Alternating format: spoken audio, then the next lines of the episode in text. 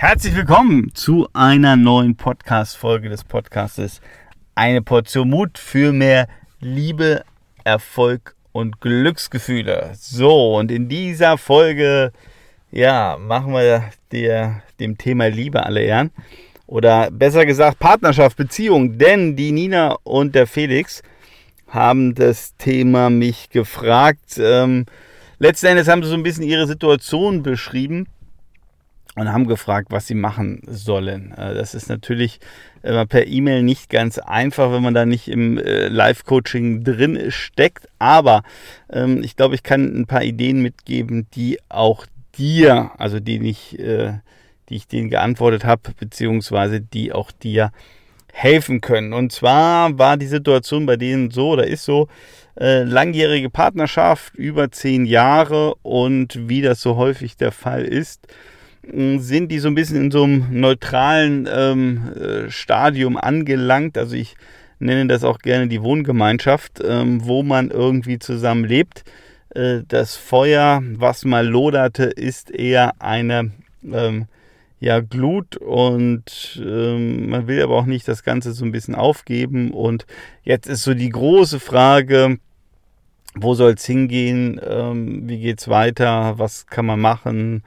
Etc., etc., etc. So, und äh, das ist natürlich eine sehr ähm, ja, individuelle Angelegenheit. Aber ich äh, möchte äh, dir jetzt auch nochmal so ein paar Ideen mitgeben, die grundsätzlich, egal ob du Single bist oder in einer Partnerschaft, glaube ich, immer ganz, ganz hilfreich sind. Und zwar ähm, mal in erster Linie ähm, sich mal Gedanken zu machen, und äh, das machen die wenigsten, mal Gedanken zu machen, wie willst du Partnerschaft leben. Also, wie schaut bei dir, und wenn wir jetzt mal bei Wünsch dir was sind, und ich kann dir nur raten, diese Übung mal völlig frei zu machen, mal völlig frei auf ein Blatt Papier zu schreiben, wie stellst du dir denn deine ideale Partnerschaft vor?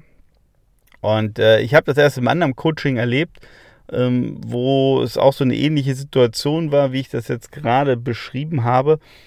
Und ähm, da muss man einfach sagen, dass auch beide ähm, Partner hier eine sehr unterschiedliche Vorstellung davon haben ähm, oder mal aktuell ähm, sich sehr unterschiedlich verhalten, so will ich es mal sagen, in der Partnerschaft, so dass es da gar nicht zusammenpasst. Und ich habe auch beiden mal die Frage gestellt, naja, ähm, wie macht man die Übung für euch individuell? Wie wollten ihr Partnerschaft leben? Was ist euch denn überhaupt wichtig?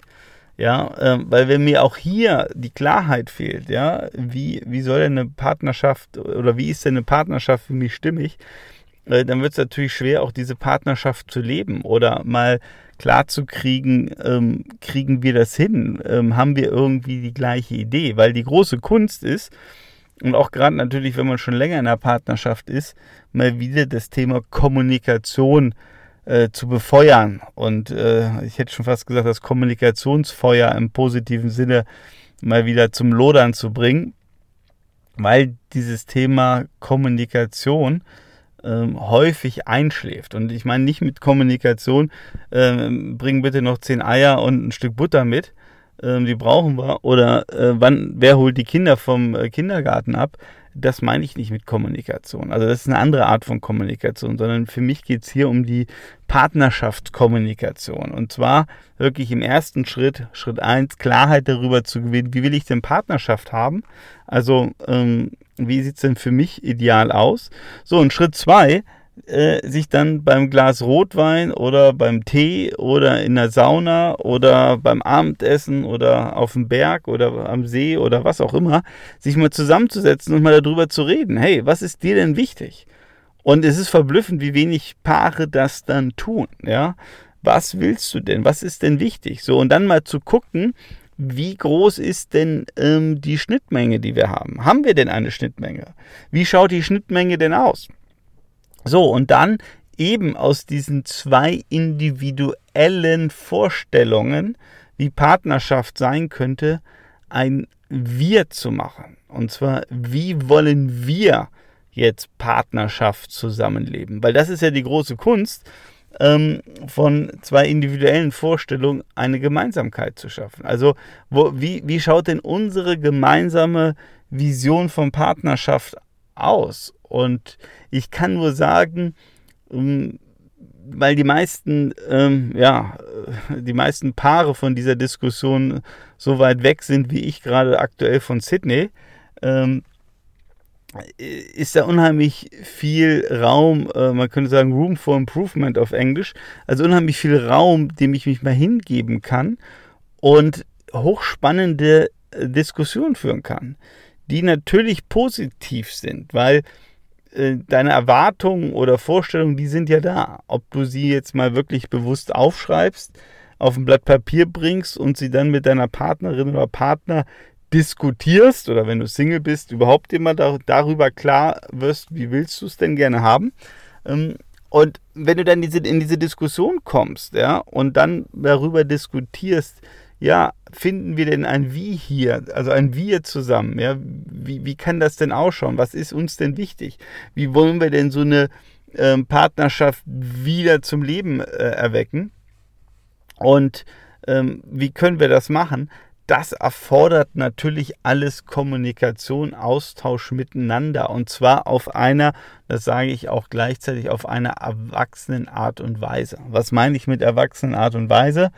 Es hilft nichts, ähm, irgendwelche Du-Botschaften auch hier wieder rüber zu schicken und ähm, die Rabattmarken der letzten zehn Jahre rauszuholen, sondern es geht darum, ein, ein erwachsenes Gespräch zu führen, nämlich ähm, wie kann uns die Zukunft gemeinsam gelingen.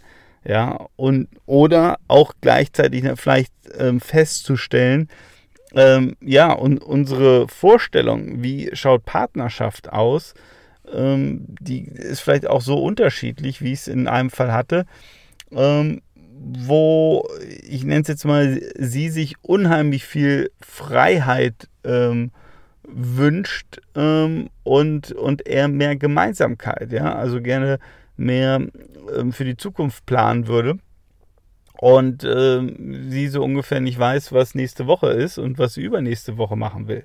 So, und da muss man natürlich darüber reden, ja, gibt es da eine Gemeinsamkeit?